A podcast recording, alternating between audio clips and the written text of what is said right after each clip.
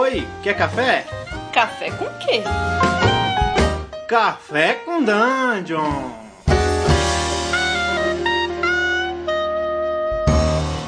Bom dia, amigos do Regra da Casa! Estamos aqui para mais um Café com Dungeon. Eu sou amanhã com muito RPG. Meu nome é Rafael Balbi e hoje eu estou bebendo meu cafezinho preto puro aqui enquanto eu brinco no meu tapetinho de Twister, porque a gente vai falar hoje de Point Crawl. E, pô, ninguém melhor do que o Marcelo Pascolin para falar sobre Point Crawl hoje, que a gente. Ele está lançando um jogo em breve aí, que é sobre Point Crawl, e a gente vai falar um pouco sobre as diferenças entre Point Crawl, Hex Crawl, que, que diabos é isso, e depois eu vou abordar um pouco o jogo dele. Bem-vindo aí, Marcelo. Bom dia. Bom dia, muito obrigado por me receber aqui. O café tá bom, sem açúcar é sempre melhor. sem açúcar é sempre melhor. Não é aquela coisa, né? Uma coisa leva a outra. Esse é o, todo o cerne do Point Crawl. Uhum, é, cara, isso, isso é uma coisa que, que acho que a gente vai ter que explicar pra galera. É, eu acho que todo mundo já ouviu aí, que acompanha o, o podcast sobre Hexcrawl, que é aquele que é um estilo de jogo que a gente explora um mapa através de cada hexágono que tem ali. E o Point Crawl, na verdade, ele é um, é um jogo de exploração. É, que como é que se definiria isso? Em vez de você explorar os hexágonos, você vai ponto a ponto do que o mestre definiu? Que, como, como é que é essa, essa dinâmica? Como é que é, é como é que você definiria o Point Crawl? Point Crawl é uma exploração por pontos de interesse. É assim que eu vejo isso. Afinal de contas, quando a gente pensar num hexágono, seja com suas 6 milhas de lado ou as 30 milhas de Greyhawk, a gente está falando de um espaço muito grande. Mesmo o espaço de 6 milhas de lado é praticamente uma das nossas cidades aqui no Brasil. E se encontrar a porta de uma dungeon numa cidade, é como se procurar um prédio específico ou tentar passear por lá. Uhum. O já acaba colocando um zoom naquilo que é realmente importante para a narrativa. Ah, um caminho leva a outro, aquela outra coisa ali na frente chama atenção. Então, o que eu estou vendo daqui? Ah, eu vejo um castelo ao longe, uma floresta ao sul, e estou vendo uma ponte ali. Ah, vamos investigar essa ponte. Chega até a ponte, opa, mas tem uma passagem aqui embaixo da ponte, vamos dar uma olhada. Então eu estou cortando a, toda aquela visão, dando um zoom e apontando os pontos de interesse. Então é uhum. uma tentativa de exploração por esses locais. É, quando a gente fala em, em, quando a gente pensa no Hexcrawl, que é uma coisa que a gente já, já trabalhou algumas vezes, é, a gente fica pensando nessa coisa do cara percorrer todo o caminho que tem entre cada hexágono e eventualmente descobrir o ponto de interesse que tem lá dentro, né? E o point crawl às vezes é para quem não está querendo fazer um jogo tão baseado nessa exploração tão pormenorizada, mas ainda assim quer explorar o que tem o que tem mais de interesse em cada ponto mesmo, né? Então você meio que faz uma narrativa ficar um pouco mais ágil em relação à exploração, né? Eu vejo da seguinte maneira: eu entendo o point crawl como um zoom dentro do X-crawl. Uma coisa não necessariamente exclui a outra. Vamos fazer um paralelo uhum. videogame. Eu acho que boa parte do pessoal aí conhece o Skyrim, Elder Scrolls 5. Sim. Olha, com pontos de interesse é pontos de interesse. Você vai caminhando pelo mapa, vai surgindo aqueles ícones para tudo quanto é lado que você pode explorar. Sua missão era só chegar até a próxima cidade, mas tem uma caverninha aqui, um covil ali, uma torre lá ao longe, tudo são pontos que estão aparecendo no seu radarzinho. Você fala, poxa, posso explorar isso? Pode. Você é livre para isso. O point crawl não vai não é necessariamente um de linhas retas que você pode seguir. Não é como um, um X-Crawl que você tem aqueles seis direções que você pode caminhar. Não, ele acaba sendo uhum. uma teia dentro daquele hexágono e essa teia pode ser caminhada de diversas formas para conhecer todo o local.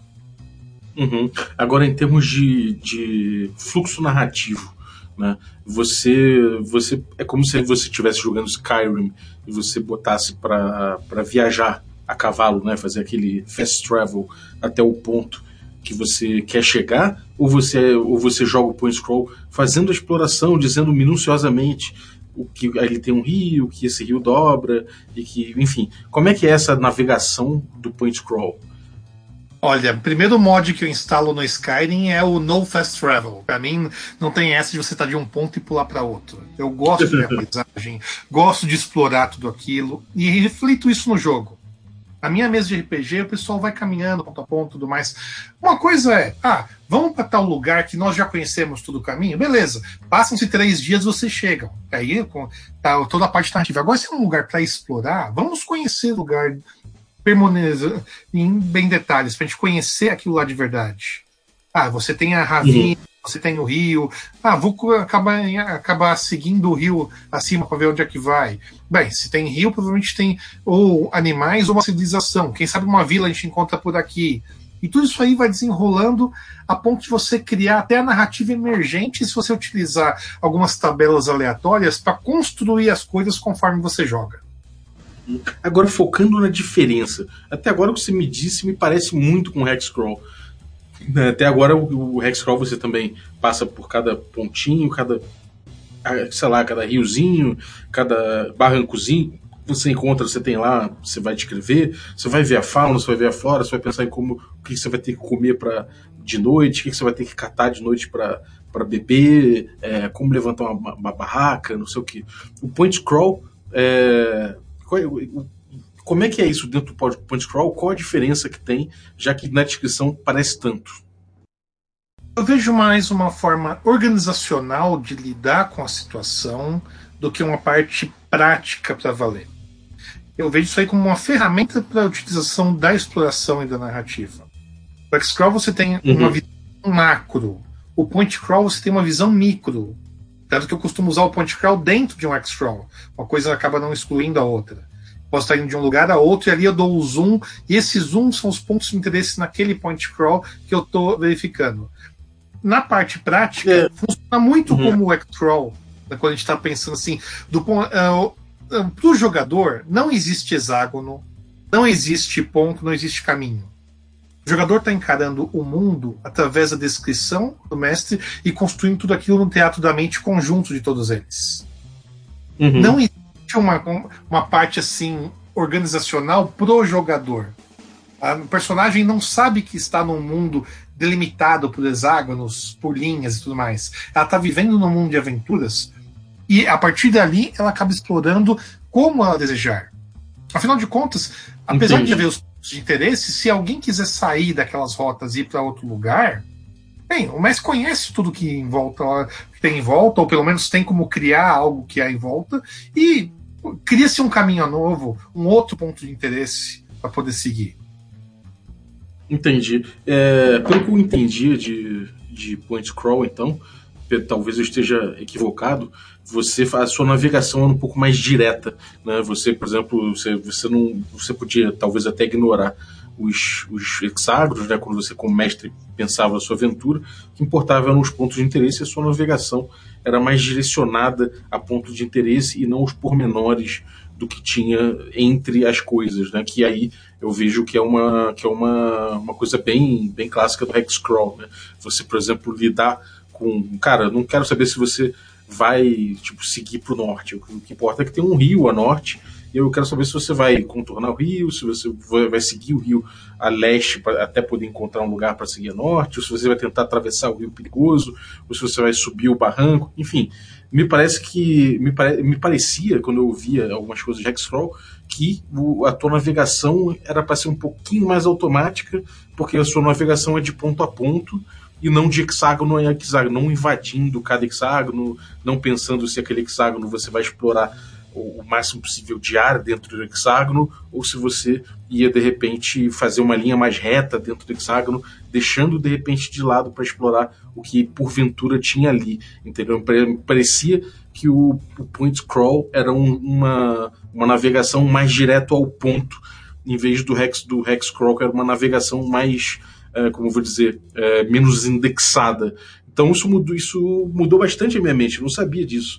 É, sendo um pormenorizado assim, como é que você prepara o, a rotina do dia a dia dentro do point crawl? Como é que é essa coisa de você enfrentar uma jornada dentro do point crawl? Como é que você propõe isso em termos de mecânica normalmente nos jogos que você conhece que adotam point crawl? Vamos primeiro fazer uma pequena analogia com relação a isso, porque a essência disso tudo é a escala com a qual você está trabalhando. Porque explorar um hexágono de uma milha de lado é diferente de explorar um hexágono de Greyhawk com 30 milhas. É, imagino que um de 30 milhas, por exemplo, você vai ter muitos pontos de interesse ali dentro, né? Já num, de um milha você tem menos pontos de interesse. Olha, um hexágono, um X-Crawl, na verdade, ele é igualzinho um point crawl, só que costuma ter só seis pontos ligando cada um, que são os lados do hexágono. Se a gente for tentar fazer uma analogia para poder visualizar o modelo. No X-Crawl você é um point crawl com seis caminhos em cada hexágono.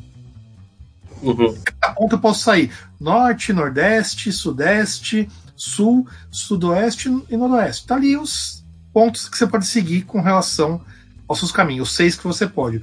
O point crawl é um zoom disso que vai recortando esse detalhe. Então, Entendi. fazer também a, a mesma estrutura que eu faço com um X-crawl no point crawl na parte macro da coisa se eu vou, dependendo do terreno, é um encontro por dia ou dois encontros por dia, dependendo da situação, ou de acordo com a movimentação do local. Isso tudo não vai mudar. A questão é onde vai acontecer isso aí. Qual é o, esse ponto de interesse engloba pessoas também, outras criaturas. Então tem a chance de ocorrer ali. Às vezes o point crawl está lidando de lugar de paisagem para lugar de paisagem. Afinal de contas, algumas vezes você quer colocar algum marco, monumento que tenha a ver para te passar a história do mundo para os jogadores, para eles conhecerem a história uhum. não contada através da paisagem, para depois chegar no lugar uhum.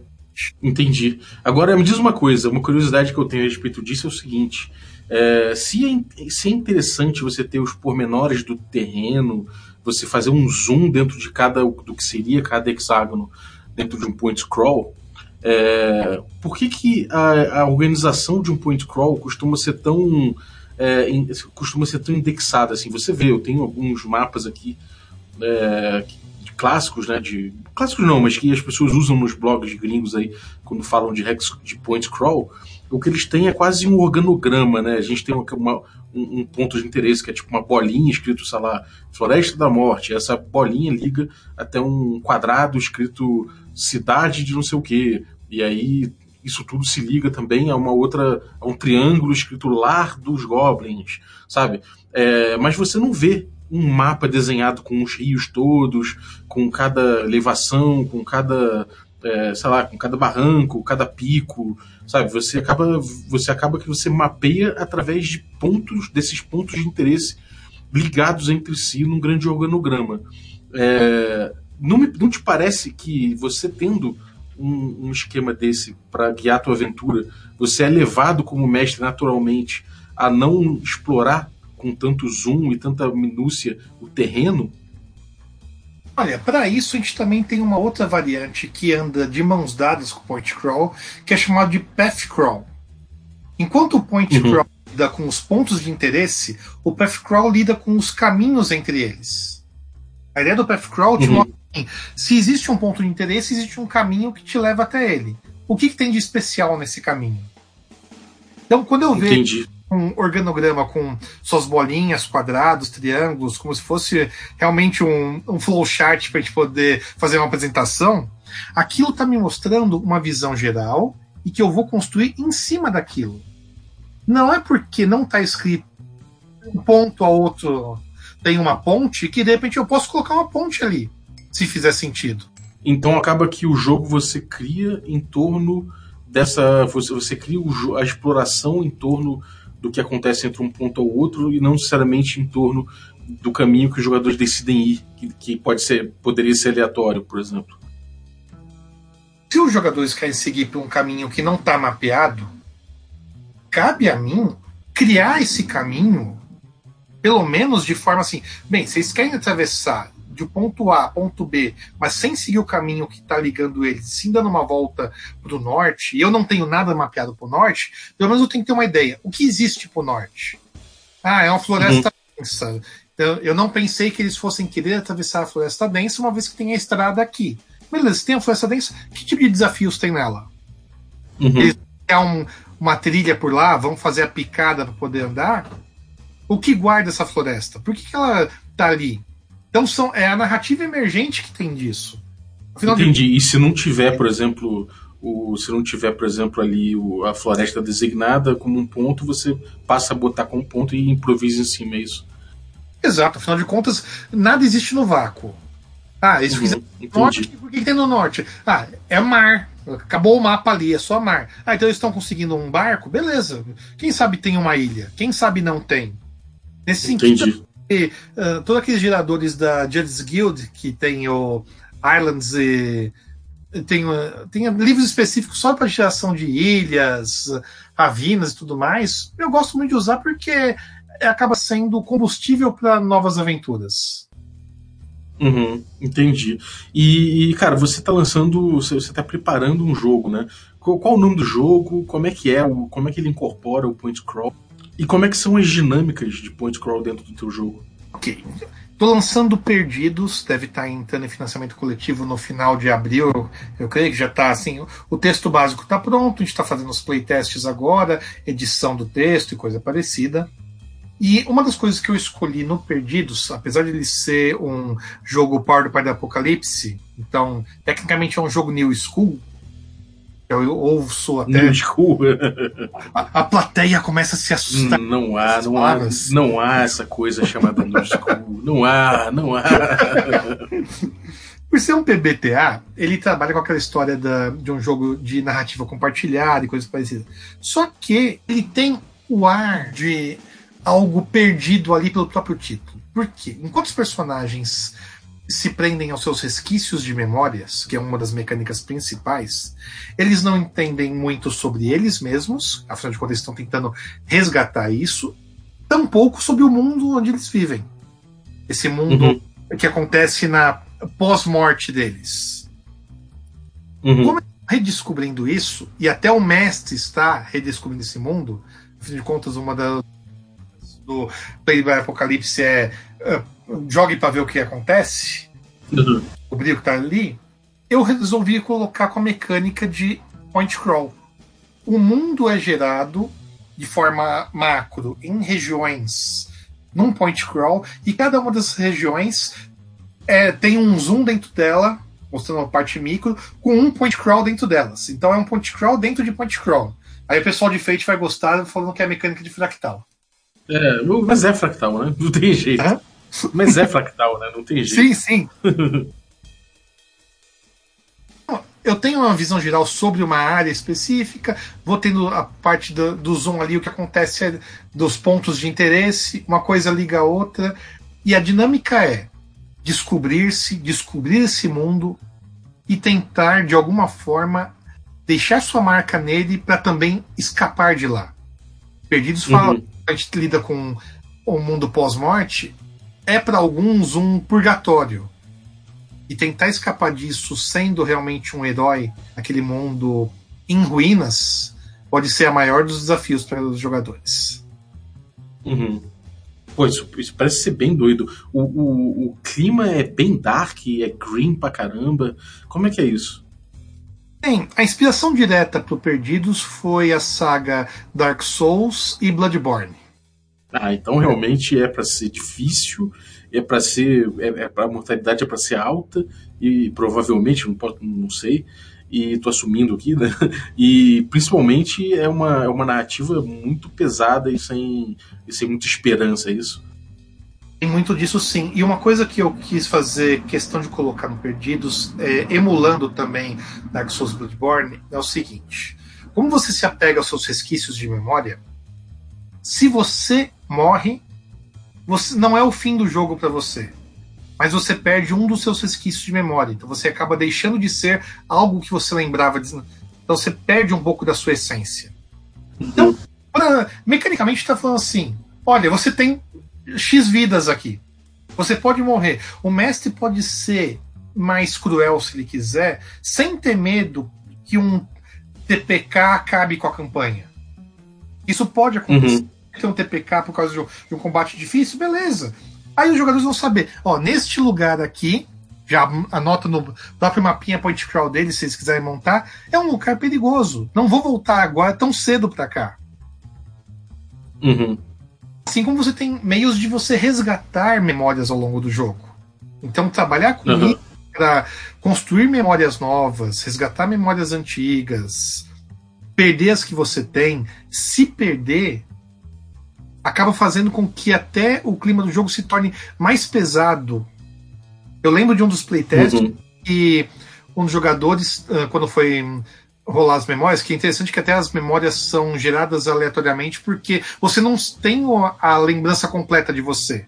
Você tem algumas uh, resquícios, flashes daquilo que realmente te marcou. E ele acabou rolando três memórias mais pesadas e uma memória boa, uma memória suave, que seria o resgate do reencontro com o amor, coisa parecida. E justamente hum, morreu foi essa a memória escolhida aleatoriamente para se apagar. Ah, maneiro. Bom se perdeu ali. Agora, pensa na, no jogador em si, como é que ele lida com a personagem nesse momento? A única coisa boa que tinha se perde. Como é que isso afeta narrativamente? Como é que encara a visão de mundo no personagem para aquele mundo que ele está vivendo ali? Nossa, interessante isso. Agora, como é que, como é que assim, esses personagens é, vão ser bem, provavelmente, é, bem, bem únicos, né? Cheio, cada um com seus hum, vários problemas, várias questões resolvidas. E como é que é a coisa dos relacionamentos que normalmente tem nos jogos é, é, Powered by the Apocalypse? Como é, que é, como é que é feito o grupo, como é que é a party e como é que é a relação entre os personagens dessa parte. Um grande ponto de. O, o, que a gente fala dos movimentos aqui, o movimento que lida diretamente com a relação entre eles é um que fala sobre você revelar um pouco das suas memórias. Uhum. E o movimento uh, em jogo de uma forma tão maravilhosa a forma de execução, porque pensa hipoteticamente assim: seu personagem conta uma memória muito importante para outro. E acontece uhum mais para frente seu personagem morre e perde essa memória.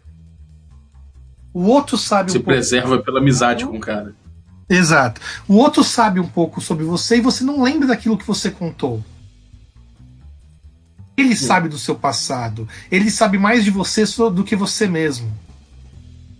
Ah, interessante. Gera uma relação também de confiança, de ajuda mútua, porque afinal de contas todos estão presos ali de alguma forma. Vocês uhum. escolheram uhum. estar nesse mundo. Muitos vieram aí conscientemente para o mundo de perdidos. Agora, uhum. o porquê? Agora, tem sua motivação. É, entendo. Agora, isso, isso é maneiro, isso é legal, porque é, há uma solidariedade na ruína, né? No, no momento que você tá na merda. Sim. Agora, é, o objetivo final, assim, como é que, como é que você. Como é que o personagem vai. Como é que é. Qual o objetivo final dele? Existe uma grande. Uma grande, um grande final possível? Como é, que a, como é que acaba uma campanha? Como é que é isso? Uma coisa que eu gosto no, geralmente nos jogos de PBTA é que eles têm um começo, meio e fim planejados. Isso. Não saiba exatamente qual é esse fim, esse fim possa surgir durante o jogo, pelo menos você sabe que ele tem um foco ali. Em Perdidos, o foco é o seguinte: cada um busca atingir a sua motivação. Cada um recebe motivação no começo do jogo. Pode até mudar a motivação conforme as coisas acontecem. Você pode voluntariamente alterar a sua motivação, o porquê que você está ali e tudo mais. Só que o, a parte de endgame se acontece da seguinte maneira, pro personagem. Se de repente uhum. a sua motivação, seu objetivo principal não puder ser mais atingido de nenhuma maneira, se tornou impossível, e você descobre que é impossível antes de ter a chance de trocar, você se perde. Você uhum. se efetivamente um NPC. Louco por aquilo que você tinha jurado conseguir e deixou para trás. Uhum. Por outro lado, quando você atinge sua motivação, você está naquele momento de decisão final. Você atingiu motivação e isso te liberta desse lugar. Você pode seguir seu caminho. Efetivamente, você venceu o jogo, entre aspas. Você conseguiu o objetivo final e está livre. Ou você uhum. conseguiu o objetivo final e agora se vê sem objetivo nenhum. Você se vê um, vazio. É. Que conseguiu e, e agora? O que, que eu faço dessa minha pós-vida? Eu sou imortal e com isso não consigo mais nada. E aí você pode se perder por conta de encarar esse vazio em você. Isso vai depender Porra, muito doideira, cara. Vícios de memória você ainda tem. Uhum. Resquício de memória é aquilo que você vai conseguir se apegar nesse momento em que você consegue completar a sua missão, sua motivação. É o que vai, isso vai te dizer se você consegue se libertar de vez ou você afunda ali.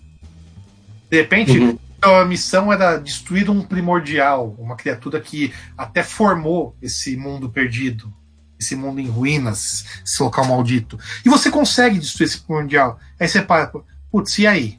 O que eu faço agora? Uhum. É, doideira. Agora. Parando com alguns jogos da série Dark Souls, por exemplo, a gente tem personagens que depois que consegue destruir um Lorde das Cinzas acaba se matando.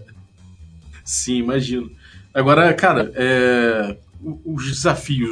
É, você tem o mesmo tipo de, de monstro, o mesmo tipo de desafio que você tem no Dark Souls. É, tipo, são é, essas coisas bem. São, são uns oponentes bem difíceis, bem bem complicados, cascudos de você matar, ou, ou uma coisa que pode ser mais é, diluída no, no, cenário? Como é que é isso? Você tem uma questão dos antagonistas que, como a inspiração também é Bloodborne, você tem muitos antagonistas que são corrompidos. Criaturas, uhum. outros mortais que se perderam e com isso acabam querendo colocar um fim a eles e a tudo ao redor. Você tem esse lado também da ruína nos seres que você enfrenta. Alguns uhum. são fracos, outros são imponentes a ponto de você querer deixar para depois, fugir, nunca enfrentar. Tem uh, uhum. alguns, dependendo da situação, eles têm movimentos que é um hit kill mesmo.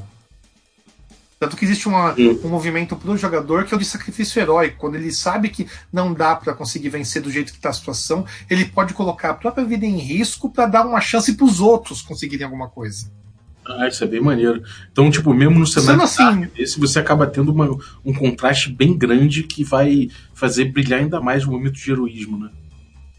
Exato, porque é o seguinte, não importa o quão ruim, quão maldito esse lugar, qual essa ruína toda, a essência de Perdidos não é o perder-se, e sim a busca pela esperança.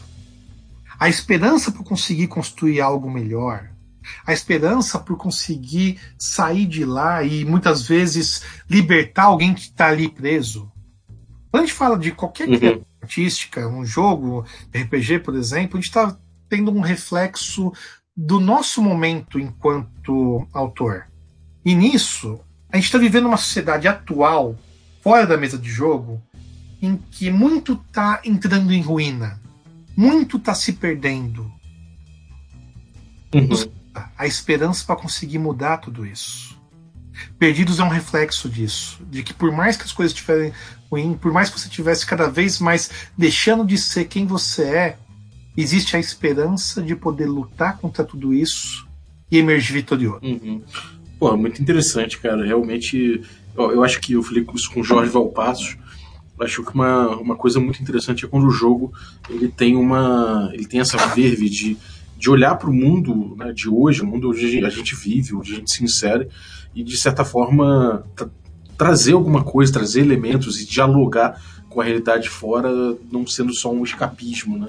Então, acho que jogo, jogos são poderosos, inclusive, por conta disso. No passado, a gente tinha grandes contadores de história que criaram mitos, os quais os seus povos se apegavam e podiam seguir de frente, cada um dia após outro. Hoje em uhum. dia, os mitos são construídos no jogo. O jogo ajuda a gente a construir esses mitos que leva adiante o nosso dia a dia. Uhum. É uma uhum. nova ferramenta de contação de histórias que faz com que nós tenhamos, direta ou indiretamente, uma reflexão sobre a nossa própria existência. Pô, muito legal, cara. Parabéns pela iniciativa. E, bom, é, acho que, pô, obrigado também pelo, por, por, trazer essa coisa do point crawl aí pra galera. Acho que é uma novidade que o pessoal vai, vai curtir. É, e, pô, valeu por, por mostrar, falar do teu jogo aí. Fala mais aí, como é, quando é que sai, o que, que você tem aprontado além desse jogo e como é que a galera entra em contato contigo para saber, pra saber novidades. Em primeiro lugar, eu que agradeço todo esse espaço aí, porque é fantástico poder estar aqui com você, tomando esse café, discutindo sobre RPG. O trabalho que você faz com esse podcast é maravilhoso para tornar o RPG vivo no nosso dia a dia. Ah, maravilha, obrigado, cara. Perdidos já está na fase final. A gente vai estar tá, uh, provavelmente entrando em financiamento coletivo no final de abril. Eu já estou fazendo as entregas dos financiamentos que aconteceram já agora. Recebi ontem os livros do Aventuras Foi Feitiços. Semana que vem está planejado já para receber os livros do um dos antigos Atis. Então, estou com tudo caminhado para poder entrar o financiamento de Perdidos no final de abril, para poder deixar isso logo na mão dos jogadores. Fase de, de revisão e edição para poder deixar tudo pronto, já que os playtests estão rolando. O pessoal pode me encontrar. Uhum principalmente pelo meu site, é letraimpressa.com.br. Lá tem link para todas as minhas criações, afinal de contas, já tem uns 20 livros publicados ao longo desse tempo todo, tanto de RPG como romance de fantasia medieval, mais para Dark Fantasy, né, assim como alguns livros esotéricos. É uma máquina. Ah, é o seguinte, escritor tem que escrever, né? Se a profissão é ser escritor, eu tenho que escrever, não tem outro jeito. Eu queria ter mais tempo para isso. É, é verdade, cara. Se a gente tivesse mais tempo na vida, a gente. Porra, eu acho que a gente produziu triplo. Se a gente tivesse o dobro de tempo, a gente produziu o triplo. Isso é verdade, com certeza. Maravilha, cara. Então, pô, obrigado aí, o, o Marcelo. É, eu vou deixar todos os links aí pra galera acompanhar na descrição do episódio. E, cara, esteja convidado para voltar quando você trouxer mais coisas aí do, do, do Perdidos, puder já tiver o jogo é, pronto aí para entregar, para a galera já ver como, como foi a evolução da coisa toda. Então... Com certeza. Ainda mais tem outros dois jogos assim na manga querendo sair em breve também.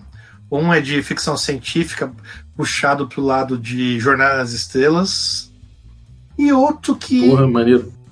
É um que vai agradar toda a galera old school, eu, pelo menos eu imagino, que é um compêndio de tabelas aleatórias para gerar um monte de coisa. Porra, isso é lindo. Muita coisa legal assim lá na parte gringa tudo mais, vários livros muito bons sobre isso. Eu vi que está sentindo uma falta de ter um material em português de tabelas aleatórias. Falei, quem sabe eu já rascunho alguma coisa, e entre eu pensar em rascunhar e tudo mais, eu já tenho 20 páginas de texto escrito. Então é isso aí, galera. Acompanhe aí o nosso, o nosso podcast, é, não só de segunda a sexta, a partir das seis da manhã, com episódio novo, mas você pode aí ir no iTunes e dar cinco estrelas pra gente, se você curte. É, peço também que deixe um depoimento que ajuda a gente a ranquear melhor, tanto no iTunes aí, quanto nos outros, nos outros serviços de podcast. E peço também, por gentileza, que você siga a gente no instagram.com/barra regra da casa, que lá tem fotos de bastidores, tem fotos dos livros que eu, que eu arrumo, que eu compro, que eu estou lendo, é, às vezes ilustrações maneiras de RPG, dados novos que eu consigo lá no, na Dudes por Dados, ou quando eu faço alguma viagem, trago um dado legal. É, então, cara, cola aí para ver bastante coisa no, no, no, nosso, no nosso Instagram e no resto das redes sociais também, Twitter, que sempre tem uma discussão interessante, e no Facebook. É, fica ligado que tem anúncios também do que virá pela frente. Então, muito obrigado aí pela, pela manhãzinha, por esse cafezinho aí. Galera, e também Marcelo, muito obrigado. Até a próxima. Tamo junto.